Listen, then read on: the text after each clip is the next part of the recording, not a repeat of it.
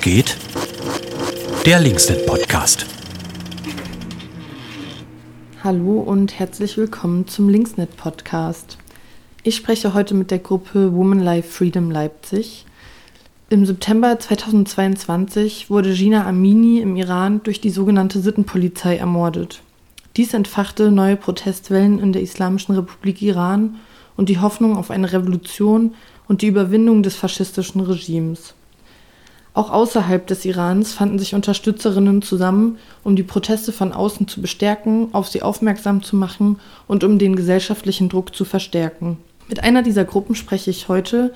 Die Gruppe heißt Woman Life Freedom Leipzig und macht derzeit eine Ausstellung mit Protestkunst iranischer KünstlerInnen in der A&O Kunsthalle. Wir sprechen im Podcast über ihren Aktivismus hier in Leipzig, über die Proteste im Iran und über mögliche Perspektiven der Revolution. Das Interview wird auf Englisch stattfinden und viel Spaß.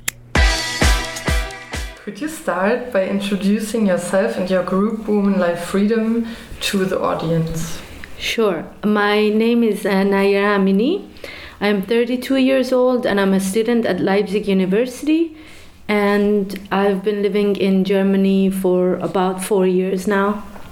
Uh, my name is Nazanin. I'm 31 years old and uh, I'm part of the group living here in Germany for now 20 years. And uh, about our group, I have to say that we are a number of political activists that live in Leipzig. And our goal is to help speed up the revolution and the downfall of the Islamic regime. We intend to raise awareness and amplify the voice of all brave Iranian people who are fighting um, for their basic human rights. We seek support from the German community and the German government in standing with the people of Iran in their fight for freedom and democracy, and also in expressing active solidarity and showing support. And how do you support or how do you want to reach these goals and what is your form of supporting the protesters? I think one, uh, the most important thing for us is to be um, the voice of the Iranian people and make them be heard here in Germany, but also in Europe. Uh, I think a lot of uh, politi- politicians and political parties here in Germany know very well what is happening in Iran. They have their own experiences with the Islamic government of Iran. Um, but uh, I think they also have their own interests and they're not going to act until there is a lot of pressure uh, from the people that uh, vote for them. So we are trying to uh, put pressure on them by giving information to the people living here in Germany, so they can have a um, have an uh, opinion when they vote for the people who make decisions in regard of uh, foreign policies and uh, the connections to Iran. Okay, yes. I have also the um, impression that nowadays the um, that there's less and less reporting about the Mhm. protests and Mhm. the actual situation in Iran. Yeah. So Yeah. it's very important that there Exactly, groups. Exactly. Unfortunately, that's the thing with a lot of uh, kind of um, political problems that are happening uh, in the world. That for some time people talk about it. Um, it gets some attention, and then the conversations dial down, and kind of gets forgotten. And that's exactly what we uh, are trying to do. We don't want people to forget about what's happening in Iran because it's still going on. And we try to raise awareness and engage the German community, as Nazanin said, as much as possible. Uh, because we really think it's important um, for German people to know exactly what is happening in Iran and to also uh, try to help us by contacting the politicians that they actually vote for and put in office. Mhm. Um, it is, I think, uh, very important to also uh, talk about the internet being shutting down in Iran Mhm. constantly by the Islamic government, and um, it doesn't allow a lot of information to get out, and they are doing that like heavily right now. Um, so they can set their own narrative, and our goal is to um, not let that happen. Yeah. And also, we want the people in Iran to know that although we are living abroad and we are not dealing with the problems that they are dealing with firsthand, we haven't forgotten them. We are thinking about them, we are fighting for our country, and we want them to know that we are doing our best. Anything that uh, is possible, we are trying to do that. Nice. Um, yeah, we are currently in the in an exhibition that you and your group uh, initiated, and various Iranian artists are exhibited here. And why did you decide to choose art as a means or as a form of protest? Well, first of all, because we kind of felt like art in any form has the potential uh, to trigger reflection, uh, empathy, create dialogue, um, and also because um, social movements always produce uh, some kind of art, you know, um, especially with our um, concept protest art, we really felt like it is important to kind of show that to people here. And also, we were trying to kind of engage a new set of audience who are also interested in art. Uh, so that was kind of the plan. Yeah. And um, I think we were both very impressed by how much uh, Iranian artists started to engage uh, in the protests and what kind of creative ways they found to express their anger, their emotion, and their protest through their art. And it was in a in a way that the their art their artworks became some kind of uh, tool or weapon against the Islamic regime, and that is why the Islamic regime is so afraid also of artists, of all kind of artists, musicians, uh, and creative people, and always is trying to shut them down. And uh, that is why of the re- one of the reasons why the artists, uh, a lot of them are being anonymous or Mhm. choose uh, anonymous names because they put themselves in a lot of danger. Mhm. This um, is also one of my other questions because um, I heard also about different people who were kidnapped during um, trips to other countries. For example, Jamshid Sharmahd. Mm-hmm. Um, yeah, he was kidnapped during a trip to Dubai uh, by the Iranian Secret Service. And do you have also, or are you, do you think that you and your group and other um, people living around the world involving in the protests are also in danger, or what do you think about it? I would say for sure. Uh, maybe not to the extent that we would be kidnapped, but unfortunately, right now, going back to Iran is not an option for us. Yeah. Um, definitely, there is a threat of arrest at the airport. A lot of people um, get questions randomly. They are picked on randomly. Uh, their phones uh, are, you know, taken away, and um, everything that is on their phone is kind of, you know, investigated. Mhm. So definitely, it's a risk to go back to Iran right now for all of us. Yes. It's in traditionally the Iranian regime um, and the secret service and the revolutionary guard, revolutionary guards uh, are being known for also um, terrorist attacks on opposition here. I think the um, Mykonos, Mykonos restaurant uh, terrorist attack sh- is uh, actually very known in German when they killed a lot of um, oppositional politicians um, here in Germany, and and also kidnapping dual citizens is actually Yeah. something that they uh, have uh, done a lot and they use them to negotiate with other countries um, use them as you know um, kind of leverage uh, so yeah it's definitely for many iranians who are now dual citizens uh, that have been living in Germany for a long time, the risk is even higher for them to go back to Iran because they can easily be used, you know, as a leverage. Okay, yeah. Yeah. And it is, uh, I think, in the beginning of the protest, also in uh, a lot of European uh, and countries, and also uh, other countries, there were like regime supporters filming the protesters and uh, kind of um, attacking them. Uh, Mhm. There were, or there is still some camps, protest camps in front of the uh, embassy, Iranian embassy in Frankfurt and in Berlin, and um, regime supporters uh, started to attacking these people by uh, hitting them and threatening them. Yeah. Yeah. Some of the graphics here in the um, exhibition show different forms of solidarity.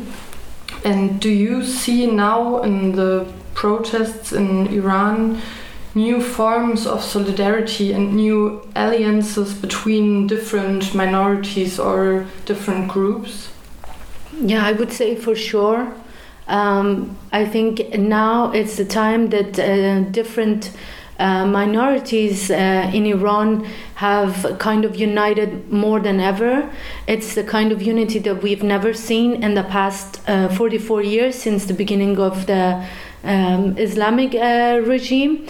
Um, I think um, right now, at least what we see uh, about what is happening in Iran, it's that people don't care about the ethnicity ethnicity of the person, uh, their language. Uh, which kind of uh, which region of Iran uh, you know they were from they care if they were killed if uh, they were tortured and people are supporting each other more than ever. I think uh, in Iran it has been always a strategy from the rulers, not only the Islamic regime, but also uh, it was a strategy that uh, Shah before the Islamic revolution used to always divide the people uh, in the country to have more control about them because they started to like uh, put again Kurds against uh, the Turks of Iran or uh, the Shiite majority against the Sunni ma- uh, um, minority. For example, the Baluchi people of Iran, they are one of the most, uh, um, you could say, the most uh, oppressed uh, oppressed people in Iran, yes, and uh, they have really no opportunities, no infrastructure in the region, no drinking water, no access to uh, school. They are not even being registered as uh, Iranian citizens, and. Um, a lot of that could happen in the past years without anybody saying anything but Yeah. now because uh, one reason is because they are sunnis uh, and part of a minority ethnic and religious minority but now everybody in iran supports them and uh, for example, a massacre happened there on the 30th September of 2022, uh, where a lot of people were killed. We still don't know how many, and um, that was something that uh, raged a lot of people in Iran. And okay, this is now a completely different question about Nowruz or Newroz in Kurdish, I think. Yeah. Um, yeah, this was last week, and um, do you know what was the mood like during these days of normally celebrating, but now there's a lot of oppression, and yeah, do you know about the how it was going or or how and also I would be interested in how the mood was here if you Mhm. celebrated it or I don't know but if you yeah, Yeah. did something on this day I think both here and in Iran, uh, kind of uh, people were divided into two different uh, groups with two different vibes. Some people were not celebrating at all because of the so many people who were killed, because of all the terrible things that happened. And some people believe that we actually have to celebrate Nowruz because it's such an important festival in Iran, it's such an important uh, holiday in Iran, and that uh, basically um, the Islamic regime for 44 years has tried to take happiness away from uh, Iranian people, take away their history, their culture, and uh, only um, kind of inserting this sad kind of uh, culture that we are mourning all the time for uh, the leaders of the, uh, the um, religion who passed away like um, centuries ago. Uh, so a lot of people believe that uh, regardless, we have to celebrate.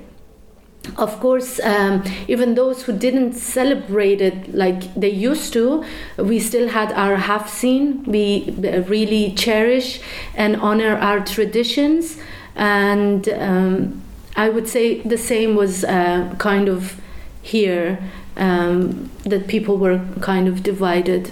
Mm-hmm. Yeah. Yeah, but I think the people who celebrated it was differently. Uh, it was definitely a different mood because uh, when I talk to my friends, when I talk to my parents, we also say Happy New Year and congratulations for the new year. But this year, everything, the wishes were different. The Yeah. wishes were Yeah. for freedom. The wishes were Yeah. for like succeeding with the revolution and not just uh, personal wishes for you for the next year. And so it was like a, uh, I think, had a very political mood. And you could say in German also very kämpferisch, like uh, we are in the mood to fight, to Yeah. fight for our freedom and not uh, sorrow. Yeah. anymore. And also, we usually say Eid Mubarak. I I think this year I didn't hear a lot of people say that because Eid in um, in its meaning means happiness and celebration and things like that. But people used to, uh, people said more like uh, Happy Nowruz, and as Nazanin said, with this wishes for like uh, hoping for freedom and things like that. Yeah.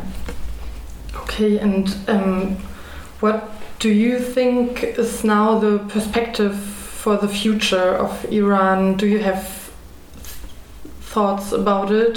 And yeah, where do you think things will go from here? I think uh, a regime change is definitely going to happen.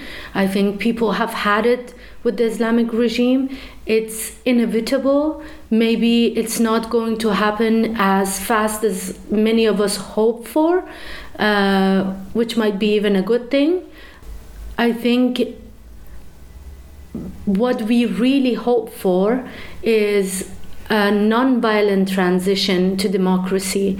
What we hope for, and I think what we think people want in Iran is a secular, democratic uh, kind of government, and we hope that it happens, you know, sooner than later. Yeah. And I think uh, also it might take time.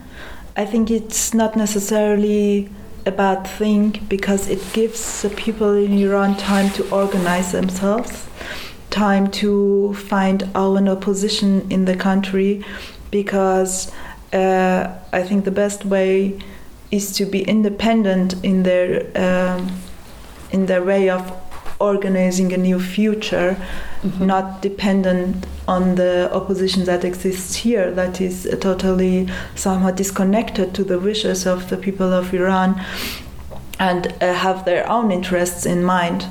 So we hope for the people to have the um, have the time uh, to organize themselves for their own future. Yeah.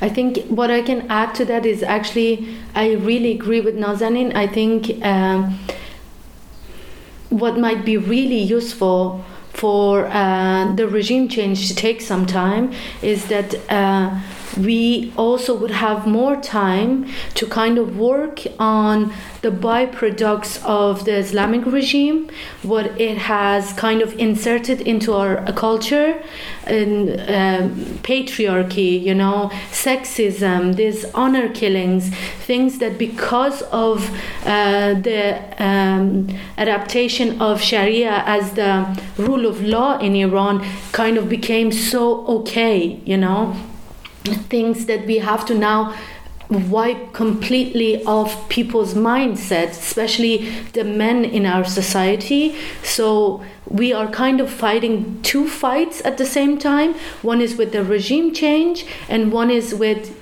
uh, getting rid of these byproducts. Um, so, yeah, and we also really hope.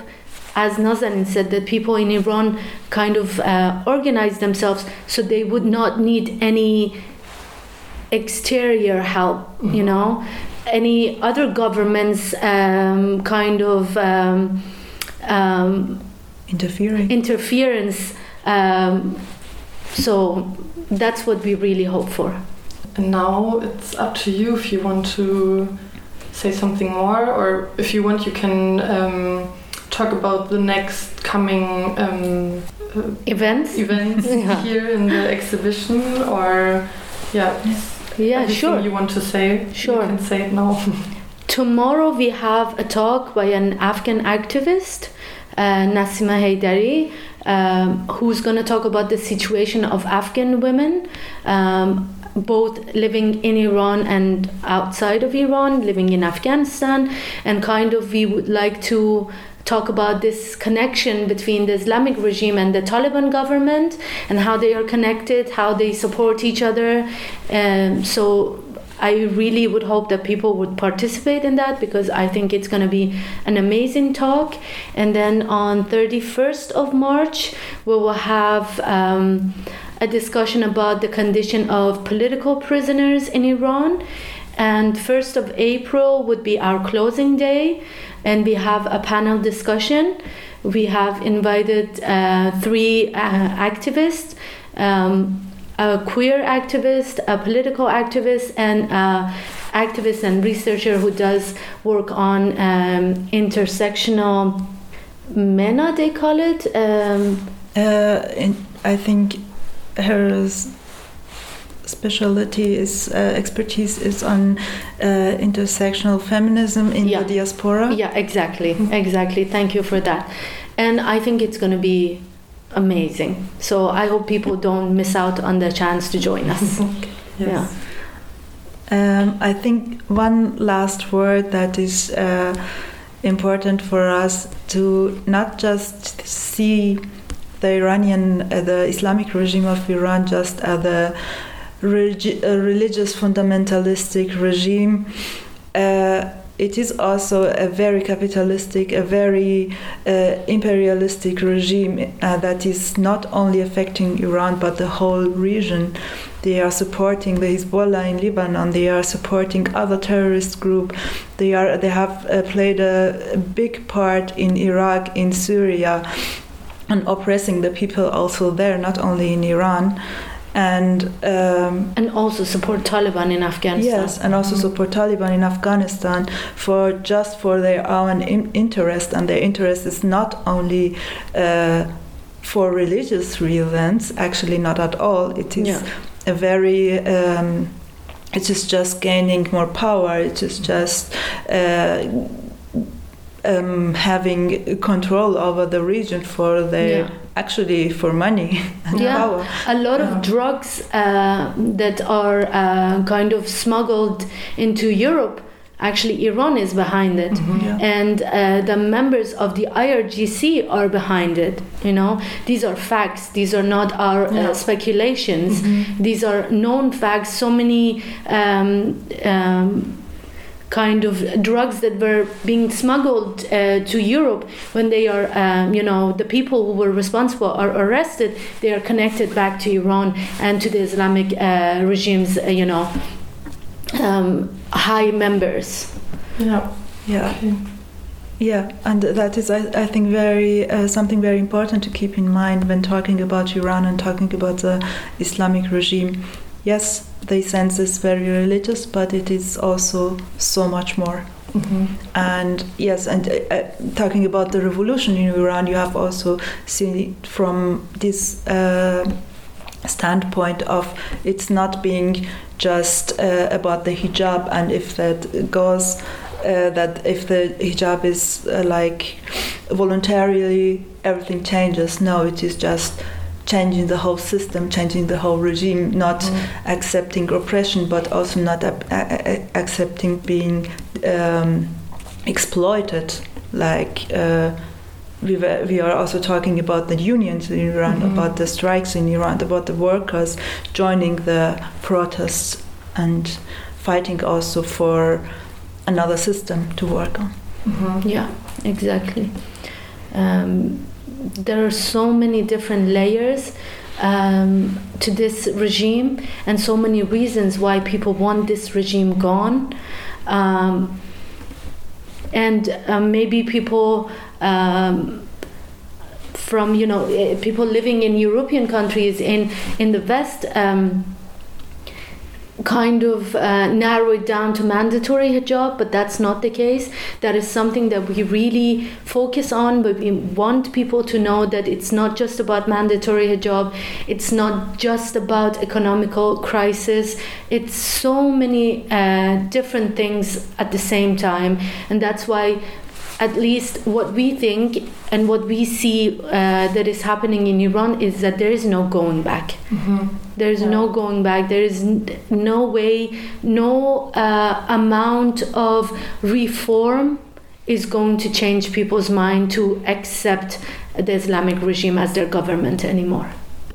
Are you satisfied with the support here in Germany or in Leipzig? In Germany, in total, I would say yes, maybe from the uh, uh, German community. Of course, not from the German government. I think there's a lot more that they can do.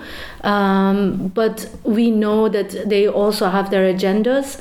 Um, and that's why we need people to kind of, you know, um, push them urge them, you know, the German politicians to take a stand and to kind of support the Iranian people.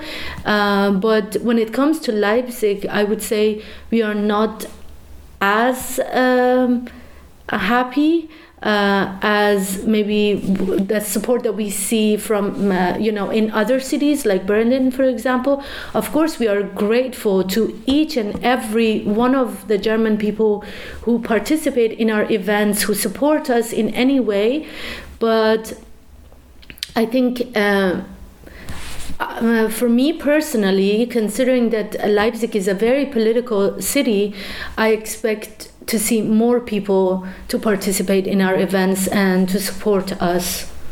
Yeah, I think, uh, as you said, Leipzig is a very uh, political, also left-wing city, and but what we see here in Leipzig, but also not only in Leipzig, but al- also uh, in other cities, that the left uh, in Germany is very involved with themselves. That they um, and it is important. It is important to. Uh, fight the far right here, fight fa- fascism in Europe, fight, um, um, yes, AfD here in Saxony. But I think um, it is also important to think a little bit more globally and also see the connection of fascism everywhere and not he- only here and locally. So um, we would. Uh, I actually think that doing the exhibition, not not only like going above just demonstration, might give us the opportunity to talk about this kind of thing, to talk about the similarities, the similarities of uh, fascism. Uh, we believe that the Yeah. Iranian uh, Islamic government is a fascist government. Yeah. Yeah.